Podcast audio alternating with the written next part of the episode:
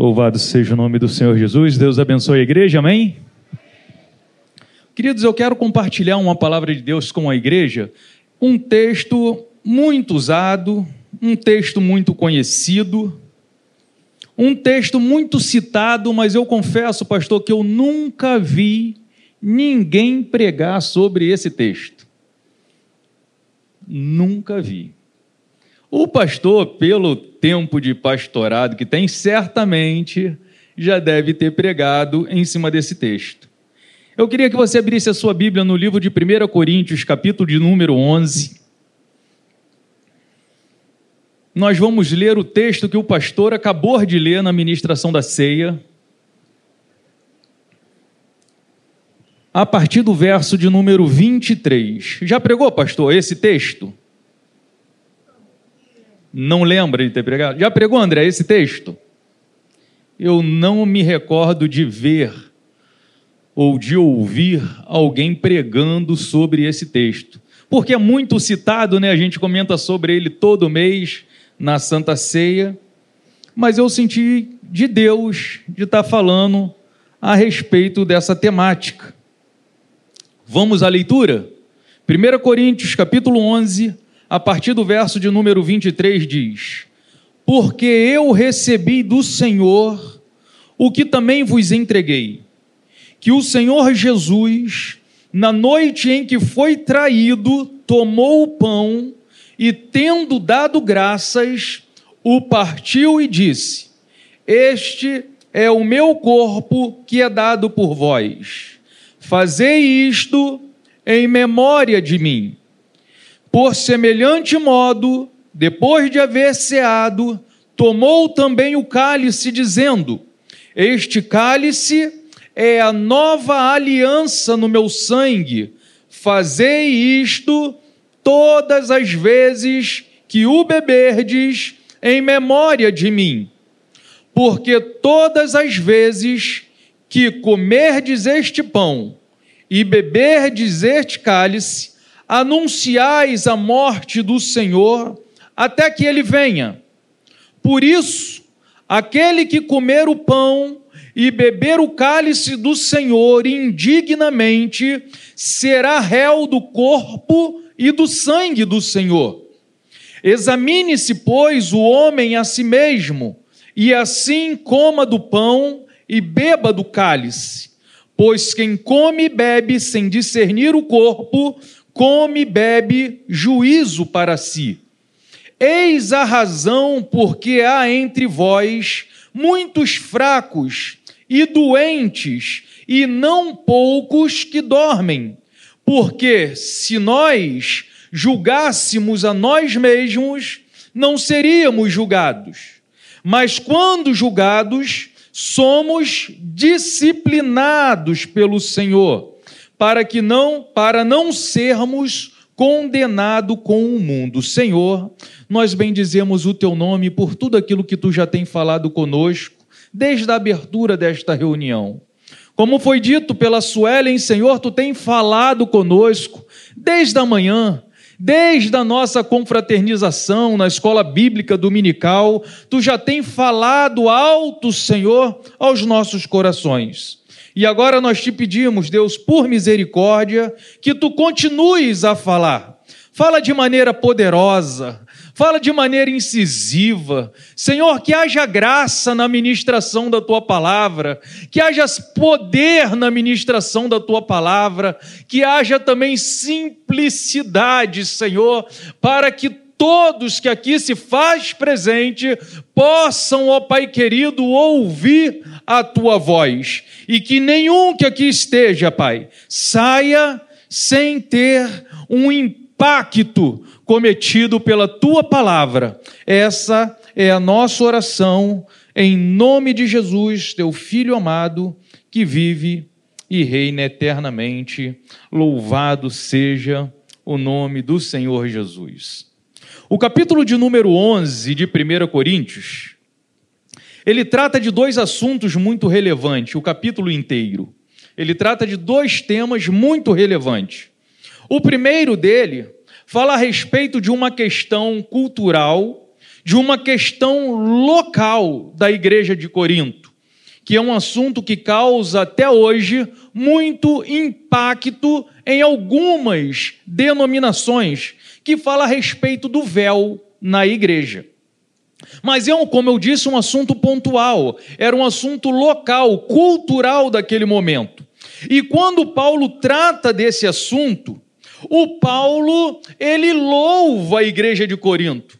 Ele dá os parabéns à igreja de Corinto por esse aspecto eles lidarem muito bem. A gente vê isso no verso de número 2 do capítulo de, número 11, quando ele diz: De fato, eu vos louvo, porque em tudo vós lembrais de mim e retendes as tradições, assim como eu vulas entreguei. Então, quando Paulo trata do primeiro tema, que é o véu na igreja, que ele fala sobre as tradições que ele ensinou para a igreja, a igreja estava cumprindo de uma forma excelente, exemplar. E Paulo fala assim: ó, neste aspecto vocês estão de parabéns. Eu louvo a Deus pela vida de vocês, porque nesse quesito eu não tenho o que falar de vocês.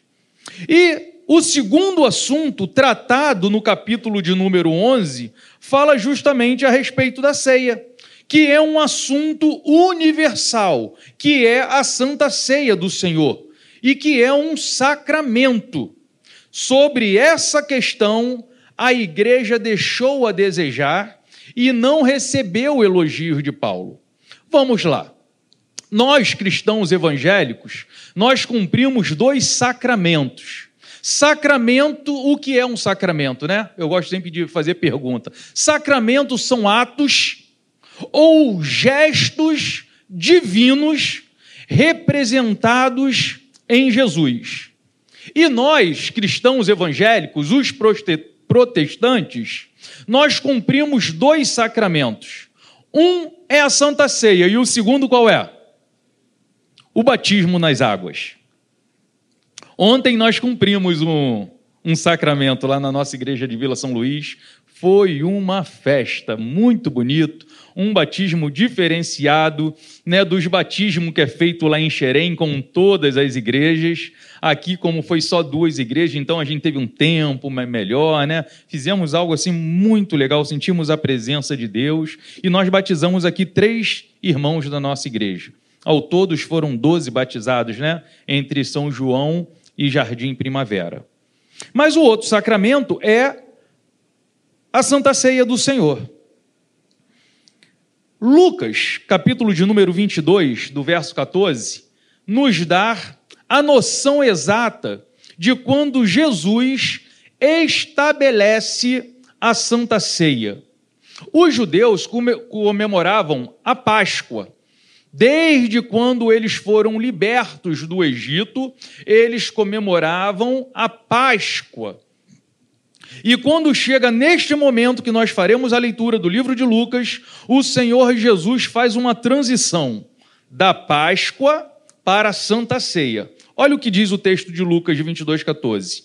E chegada a hora, pôs-se Jesus à mesa e com ele os apóstolos e disse-lhes: Tenho desejado ardentemente comer convosco esta Páscoa antes da minha paixão, ou antes do meu sacrifício, antes de eu padecer, eu tenho desejado comer com vocês esta Páscoa. Aí segue os versículos seguintes: Pois vos digo que não a comereis mais, até que ela se cumpra no reino de Deus. Verso 17: Então, havendo recebido um cálice e tendo dado graças, disse: Tomai-o, tomai-o, e repartiu entre vós.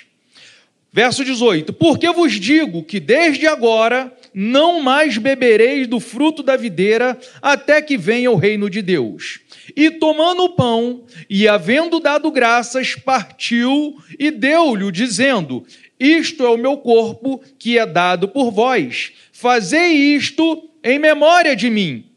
Semelhantemente, depois de cear, tomou o cálice, dizendo: Este cálice é o novo pacto, é o novo testamento, é a nova aliança em meu sangue que é derramado por vós. Se você notou na leitura, tem dois cálices. É justamente a transição que Deus está fazendo da Santa Ceia para da, do, da Páscoa para a ceia do Senhor. Ele tinha ceado, partiu o pão, e aí depois ele pega um outro cálice, dizendo: Este cálice agora representa a nova aliança no meu sangue. Aqui Jesus está instituindo a santa ceia do Senhor. A ceia do Senhor, ela simboliza o iniciar de um novo tempo. É uma nova aliança que Deus está estabelecendo com os homens. Os homens não mais precisariam derramar sangue de animais para pagar o preço dos seus pecados, porque até então, como é que era pago o preço do pecado? Era matando um cordeiro, derramando o seu sangue porque a Bíblia diz que sem derramamento de sangue não há remissão de pecado. Então o ritual era matar o animal e derramar o sangue para que o pecado do povo, para que o pecado da nação fosse cancelado. Mas agora Jesus está falando que não mais nesse, nesse não mais seria necessário matar animal por quê? Porque João vai nos dar um texto que simboliza muito bem essa transição que está no capítulo 1, verso de número 29. Quando ele vê Jesus passando, ele vai dizer assim: ó, eis o Cordeiro de Deus que tira o pecado do mundo, ou seja, em Jesus Cristo os nossos pecados foram perdoados de uma vez por todas e para sempre. Todos os que cometemos foi largado no mar do esquecimento, e todos aqueles que nós cometeremos, o sangue de Jesus nos purifica de todo o pecado. Por quê? Porque ele é o Cordeiro de Deus que tira o pecado do mundo. A ceia do Senhor também nos ensina a maneira como Jesus sempre desejou ser lembrado. Se você perceber no texto, ele está dizendo: Fazei isto em memória de mim. Jesus sempre desejou ser lembrado pelo sacrifício que ele fez na cruz do Calvário. E isso é muito interessante, porque Jesus podia desejar ser conhecido pelos milagres realizados, pelo gadareno que foi liberto de uma legião de demônios ou quem sabe Jesus poderia ser desejado, ser lembrado como aquele que deu ordem para o mar e o vento se acalmar. A Bíblia diz que Jesus operou tantas maravilhas que, se tudo fosse escrito em um livro, não caberia no mundo inteiro. Mas Jesus Cristo está dizendo aqui: ó, lembre-se de mim na cruz do Calvário, pagando um alto preço por você. E coincidentemente, sexta-feira nós estávamos na reunião de homens, e o tema da nossa palestra era legado. Qual é o legado que nós vamos deixar para a nossa posteridade? Será o que, que vai estar escrito na lápide do Renato? O que, que vai estar escrito na nossa lápide? Quando olharem lá no nosso túmulo, naquela lápide bonita, o que, que vai estar sendo escrito lá? Será que o Renato foi um bom homem? Será que o Renato foi um amigo? E aí a gente discorreu sobre isso. Jesus quis ser lembrado pelo sacrifício dele na cruz do Calvário. Jesus desejou ser lembrado pelo sacrifício, expressão maior de amor. Não existe. João relatou isso no capítulo 3, verso de número 16. Vamos lá? Porque Deus amou o mundo de tal maneira que entregou o seu filho para que todo aquele que nele crê não pereça, mas tenha a vida eterna. É assim que Jesus desejou ser lembrado. Jesus, essa semana, eu não sei quem me acompanha nas redes sociais, eu postei a respeito de ser um resolvedor de problema. Existem duas maneiras que nós vamos ser lembrados, queridos. Ou você vai ser lembrado pelos problemas que você resolveu na vida, ou você vai ser lembrado pelos problemas que você criou nessa vida. E aqui Jesus Cristo está sendo lembrado pelo problema que ele resolveu. Jesus resolveu na cruz do Calvário o maior de todos os problemas da humanidade que foi a perdição do homem. Todos nós estávamos condenados ao inferno. Estavam, estávamos irremediavelmente condenados. E Jesus Cristo então resolveu essa problemática quando ele disse: Senhor, se for possível, Passe de mim esse cálice, mas contudo, que não seja feita a minha vontade, mas que seja feita a tua vontade, Senhor. Porque Jesus sabia que a vontade de Deus era boa, perfeita e agradável. E Deus desejou entregar aquilo que ele tinha de melhor para resolver o meu problema, para resolver o seu problema, para resolver o problema do mundo inteiro, que era a condenação eterna. Mas hoje, como foi dito, o véu foi rasgado de alto a baixo para que todos que desejarem possam ir morar em um céu de glória. Por quê? Porque Jesus resolveu esse problema. Mas e você, como quer ser lembrado? Você vai ser lembrado pelos problemas que resolveu ou vai ser lembrado pelos problemas que você criou? Qual será o legado que você deixará para a sua posteridade? Pois Jesus Cristo desejou ser lembrado por ter resolvido o maior de todos os problemas, que é a condenação da humanidade. Olha esse texto de Efésios 2, verso de número 1.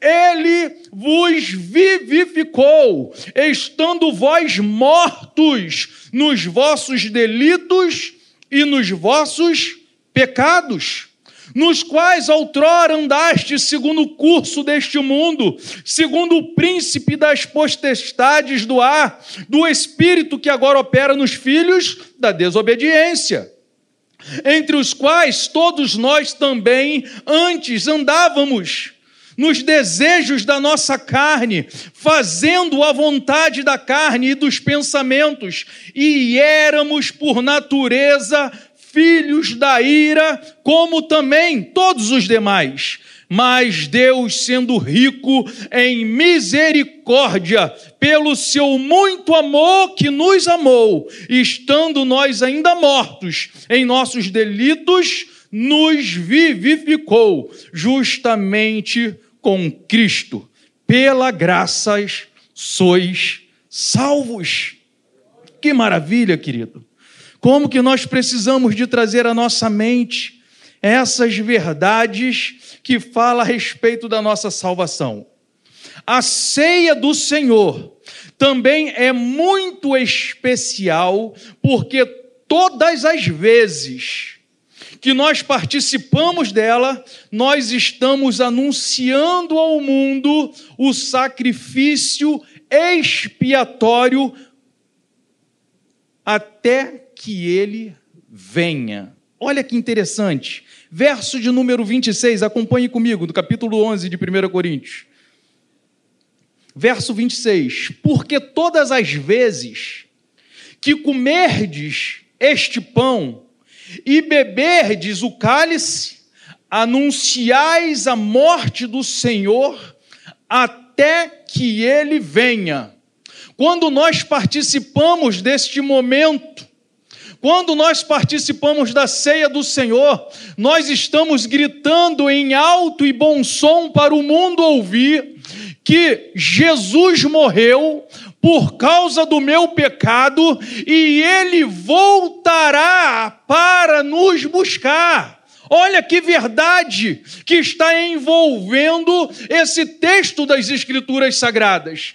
Até que ele venha, eu estou dizendo para o mundo: vocês podem não acreditar, mas o mesmo Deus que foi subindo aos céus, ele voltará novamente para nos levar e morar com ele eternamente.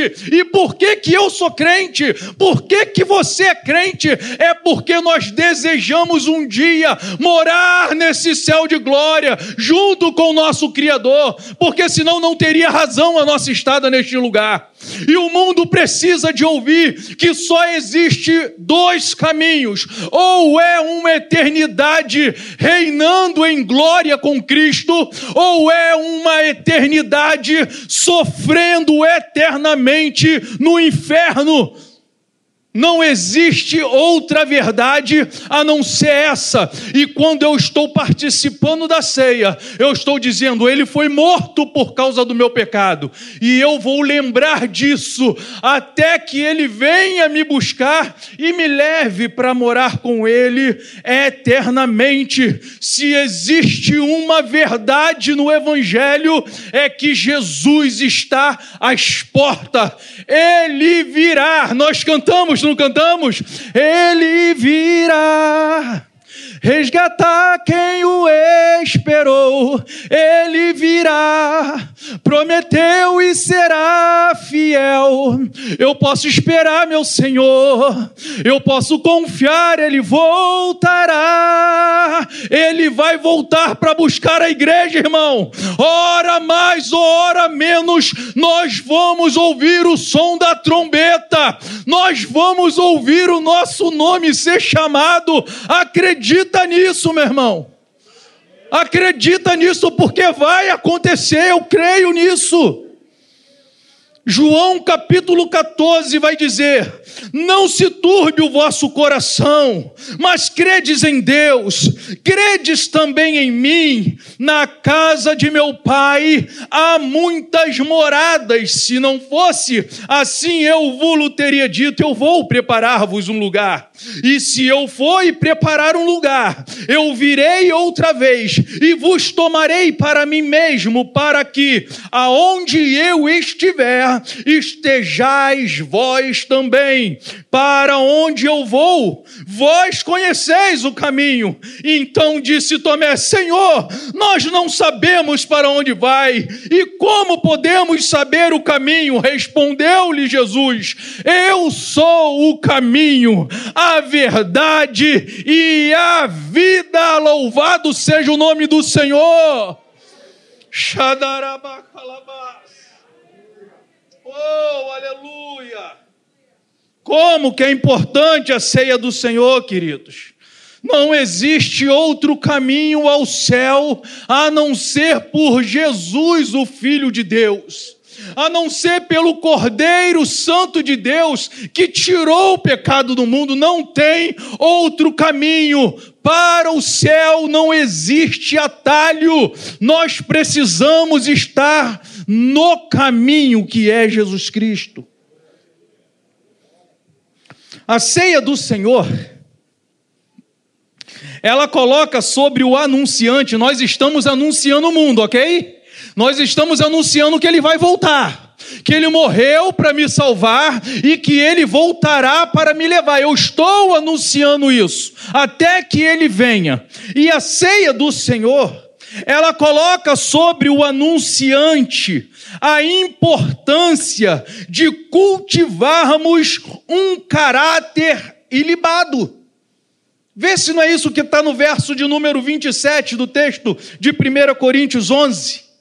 Verso 27: Por isso, aquele que comer o pão ou beber o cálice do Senhor indignamente será réu do corpo e do sangue do Senhor. Ou seja, eu que participo dessa mesa, a ceia coloca sobre mim esta responsabilidade de ter um caráter de conformidade com o meu Salvador. Porque se eu comer indignamente, se eu participar da, meia, da mesa do Senhor, sem discernir o corpo e o sangue, eu vou acabar colhendo problemas para mim. Então eu preciso de estar com a minha vida no altar. Eu preciso de ter ciência daquilo que eu estou fazendo. Então cai esse peso sobre mim e cai esse peso também sobre você. E aí você de repente pergunta: mas quando é que eu me torno uma pessoa indigna do corpo? É uma pergunta a se fazer numa mensagem como essa. Se eu comer indignamente, eu sou réu eu sou culpado e o que que eu posso fazer para me tornar uma pessoa indigna? E aí eu fui para o livro de Provérbios para saber o que Deus pensa a respeito disso. Aí lá em Provérbios 6, 16, está escrito assim: ó, há seis coisas que o Senhor detesta. Sim, a sétima ele abomina. Aí ele lista: olhos altivos, meu irmão. A soberba, isso entristece o coração de Deus. Olhos altivos, aquele que pensa ser alguma coisa, aquele que acha que é em detrimento. Tu não é nada, tu é um vermezinho de Jacó. Isso o Senhor detesta. Pessoas soberba, olhar altivo, sai dessa, porque isso te torna uma pessoa indigna de participar da mesa do Senhor língua mentirosa. A mentira o Senhor detesta. Quem é o pai da mentira? Satanás. Os filhos da luz não têm nada com Satanás. Então, em nome de Jesus, que a verdade seja patente, latente na vida da igreja, que nada além do sim ou do não, porque a Bíblia diz que o que passar disso é procedência do maligno. Mas às vezes a gente quer usar do artifício da mentira para nos livrar de algumas situações que nós mesmos nos colocamos. Mas, querido, nós precisamos aprender a pagar o preço. É melhor uma verdade com a graça de Deus do que uma mentira sendo rechaçado por Deus.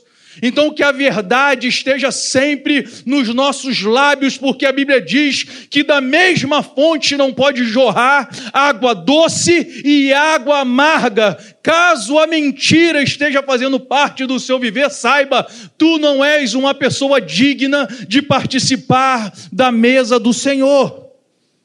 E ele continua listando: as mãos que derramam sangue inocente Pessoas que ferem, matam pessoas, e aí depois, de repente, você vai falar: graças a Deus, aqui dentro não tem nenhum assassino, porque nós não usamos armas, nós não enfiamos faca em ninguém, mas saiba, às vezes as, as palavras matam as pessoas.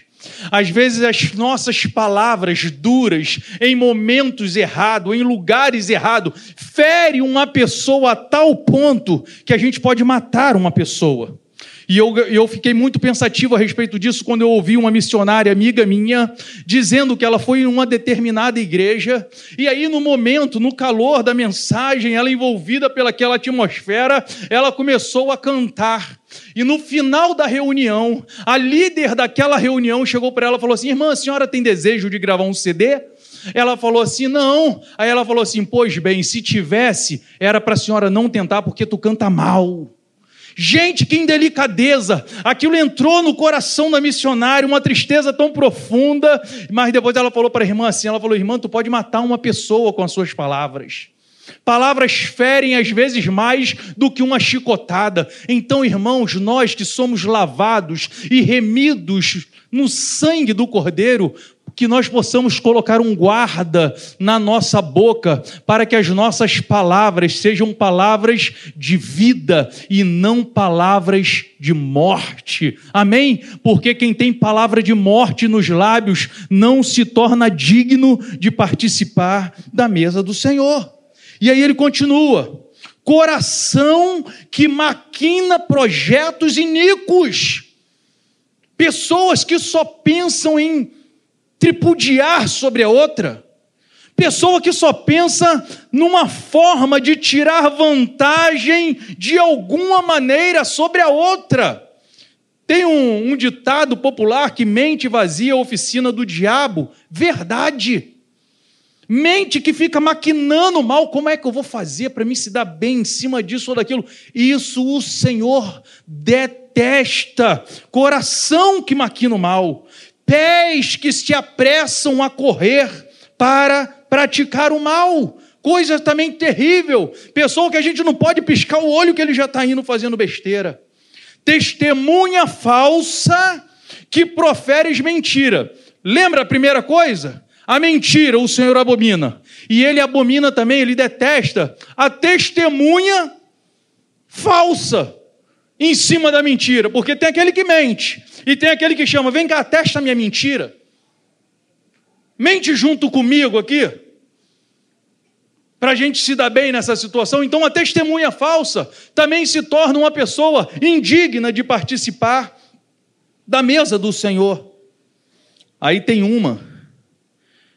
Sete, seis ele detesta, né? Aí a última ele abomina. Uma é pior que todas. Qual é? A que semeia contenda entre os irmãos. Que terrível. Isso isso ele abomina, ele detesta. É aquela pessoa que dissemina a contenda no meio da igreja. Queridos, a gente precisa pensar muito nas nossas ações. Nós precisamos pensar muito nas nossas atitudes. Os lavados e remidos do sangue do Cordeiro precisa de se avaliar se analisar, porque aquele que semeia contenda, de uma forma bem sutil, sabe aquela mentirinha santa, aquela fofoquinha santa, aquela invejinha por causa do ministério do irmão, queridos, essas coisas o Senhor abomina, ele detesta essas coisas, então tudo isso, Provérbios está nos ensinando que torna a pessoa indigna de participar da mesa do Senhor. Que nenhum desses artifícios sejam vibrantes em nossa vida, muito pelo contrário, querido. Que nós possamos nos livrar de tudo isso. A ceia do Senhor é importante porque ela tira de sobre o homem todo o acusador. Eu gostei disso aqui. Olha que fato importante envolve a ceia do Senhor. Se participar da ceia de maneira indigna, traz para nós problemas e situações que nos embaraça. Por outro lado, a ceia tira de cima de nós todo o acusador. Olha o que está escrito no verso de número 28.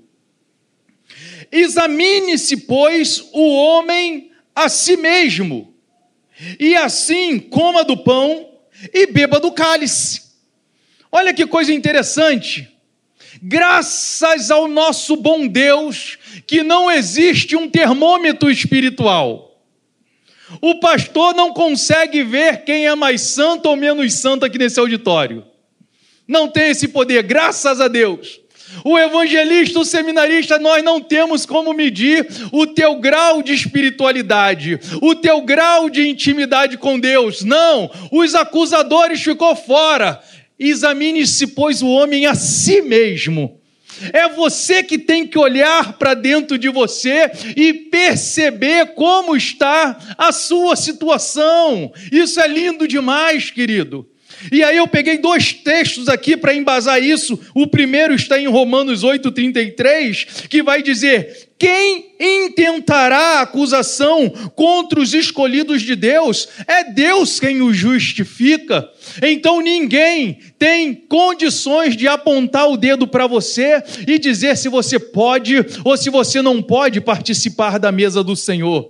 Se você é uma pessoa salva ou não. Se você é batizada no Espírito Santo ou não. Se você tem intimidade com Deus ou não. Se você vive uma vida reta diante de Deus, longe dos holofotes Ninguém pode apontar esse dedo, é uma autoanálise, porque não há acusação externa contra nós. Olha que texto interessante de João 8,10. Então, erguendo-se Jesus, e não havendo ninguém, senão a mulher, perguntou-lhe: mulher, aonde estão aqueles teus acusadores? Ninguém te condenou? Respondeu ela: Ninguém, Senhor. Então disse-lhe Jesus: Nem eu tampouco te condeno. Vá e não peques mais. A responsabilidade é nossa, querido. Nós não temos mais ninguém apontando o dedo para nós, mas nós precisamos entender que o Deus a qual nós servimos, ele tem olhos como chama de fogo. Ele penetra todas as coisas a ponto de dividir alma e espírito juntas e medula. Nada foge ao seu controle. Ele controla todas as coisas. Então não tem como ter máscaras diante do Senhor.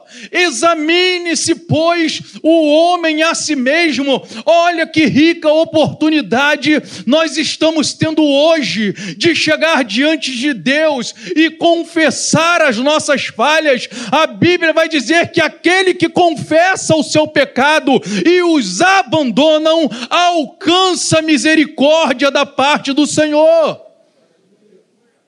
Então, caso nesta noite você esteja se analisando e encontre algum caminho mal em você, não se desespere. Nós somos homens, nós somos falhos. A Bíblia diz que nós pecamos por obras, palavras e pensamentos, mas esse não é o problema. O problema é nós nos acostumarmos a vivermos dessa maneira e achar que está tudo tranquilo e não estar tranquilo.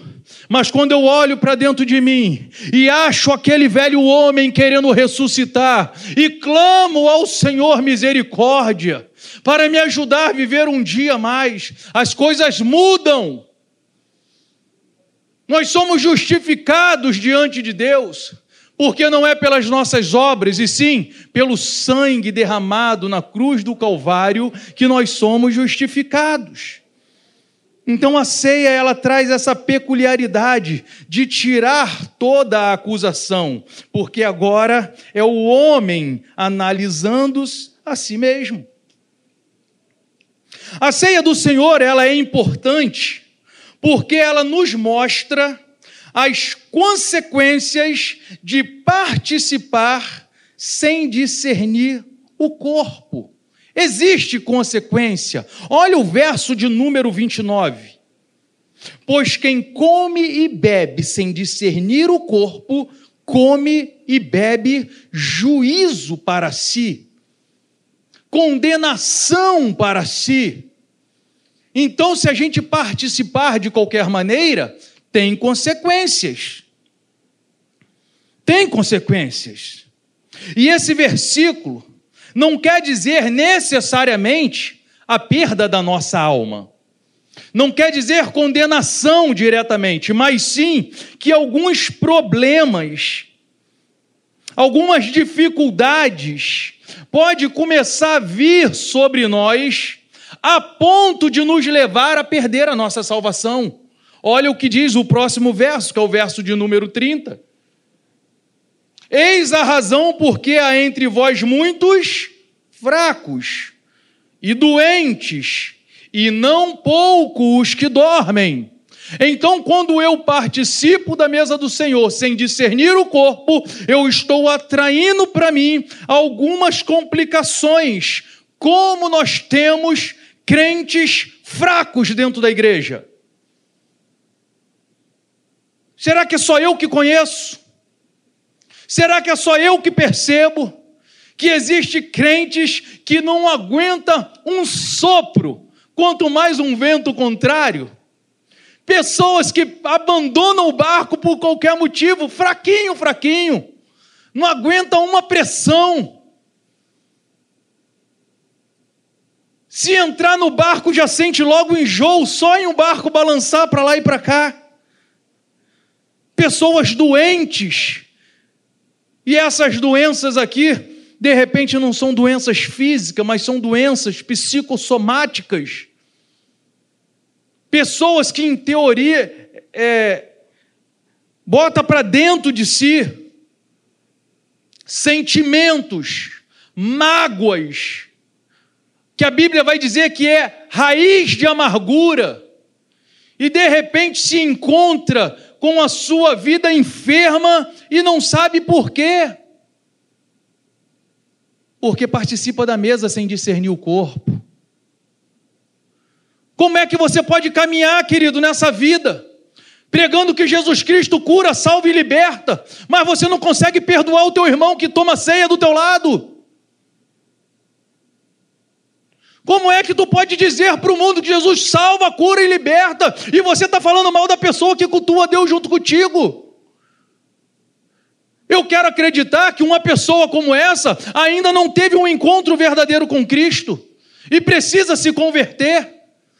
Hoje o pastor falou que o Celino disse para ele que nós estamos pregando para crente e há necessidade de pregar para crente. Há necessidade dos crentes ouvirem falar a respeito dos pecados que pode nos levar para o inferno. Jesus Cristo nunca prometeu que a nossa caminhada na terra seria um mar de rosa, seria um Alice no país das maravilhas, não. A Bíblia diz que dos tempos de João Batista para cá, o céu é ganho com esforço. Nós temos que nos esforçar contra a nossa tendência pecaminosa. Ou você acha que às vezes eu não tenho vontade de te pegar pelo colarinho também? Mas aí eu sei que o meu redentor, ele me fortalece, não sou eu, mas é ele em mim, e eu preciso de te amar, eu preciso de te perdoar, eu preciso de caminhar contigo, porque nós vamos chegar junto no céu de glória. Mas será que nós não vamos entender isso nunca? Será que nós vamos ficar 10, 20, 30 anos na igreja e não vamos amadurecer? Vamos continuar meninos na fé? Não é isso que Deus quer.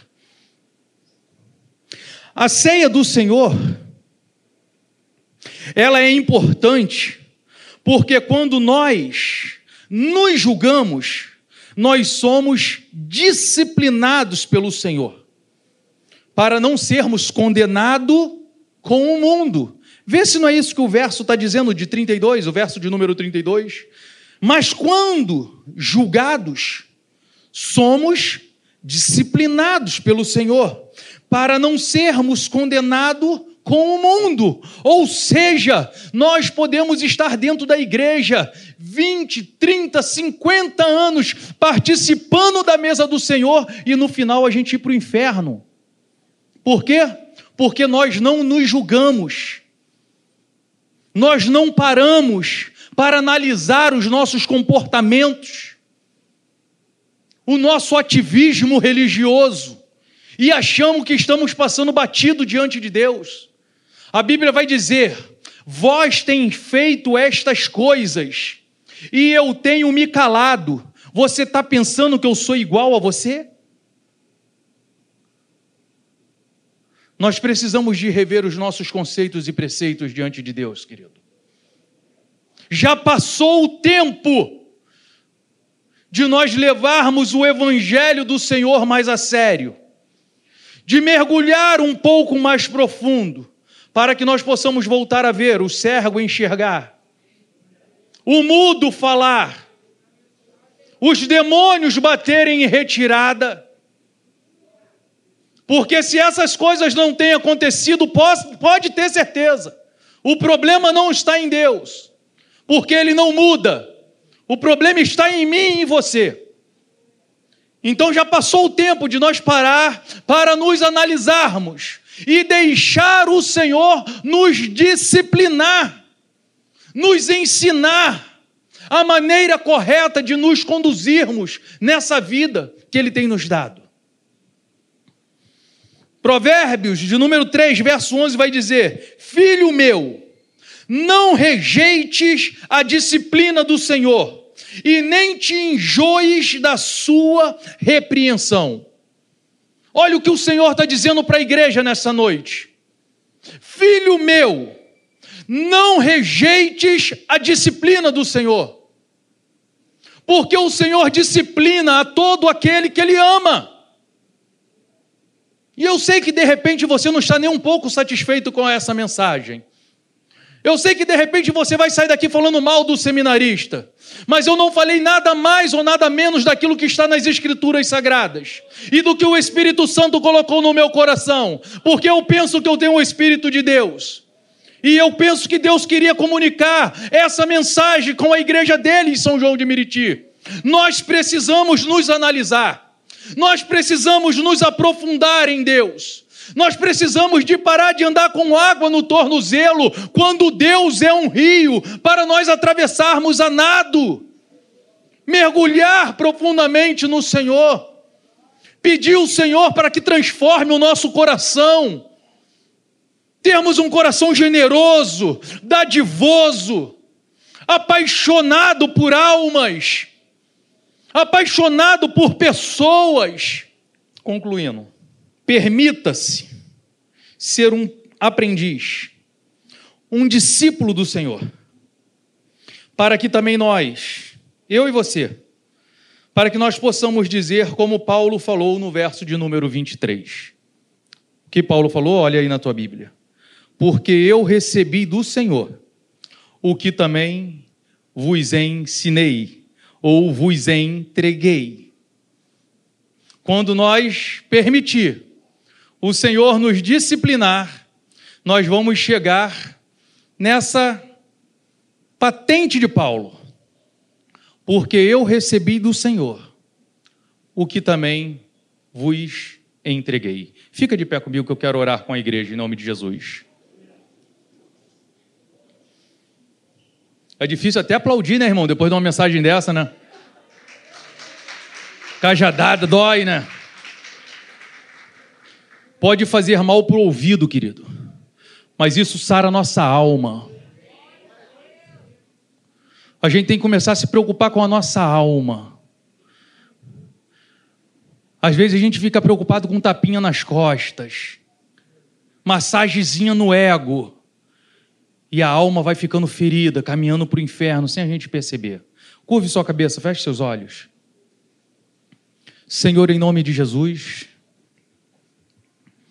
nós queremos suplicar a tua misericórdia diante da palavra que nós lemos e diante daquilo que tudo que foi falado neste lugar. Começa com a minha vida, Senhor. Em nome de Jesus, me ensina a ser um discípulo teu. Que eu possa, Senhor, a toda manhã todo atardecer, olhar para dentro de mim e me analisar, Senhor, para ver se eu tenho sido uma pessoa digna ou indigna e caso eu encontre em mim um caminho mau, guia-me pelos caminhos retos, guia-me pelos caminhos, Senhor, de retidão, ajuda-me na minha caminhada. Só o Senhor sabe como eu sou dependente da tua misericórdia. Renova cada manhã sobre a minha vida a tua misericórdia e faz de mim um homem melhor a cada amanhecer. Trabalha na minha alma, no meu coração, Senhor, para que eu esteja tão aprovado como o apóstolo Paulo esteve ao dizer: Sede meus imitadores, como eu sou de Cristo Jesus. Que haja um desejo profundo em mim, de dia após dia, tentar ser parecido com o Salvador da minha alma para que quando eu participar deste momento, Senhor, eu não me torne réu do corpo e do sangue do meu Salvador. Obrigado por esta noite. Em nome de Jesus, nós te louvamos e nós te agradecemos por tudo que o Senhor tem feito e por tudo que o Senhor ainda há de fazer em nós e através de nós. Nós oramos em nome de Jesus. Amém.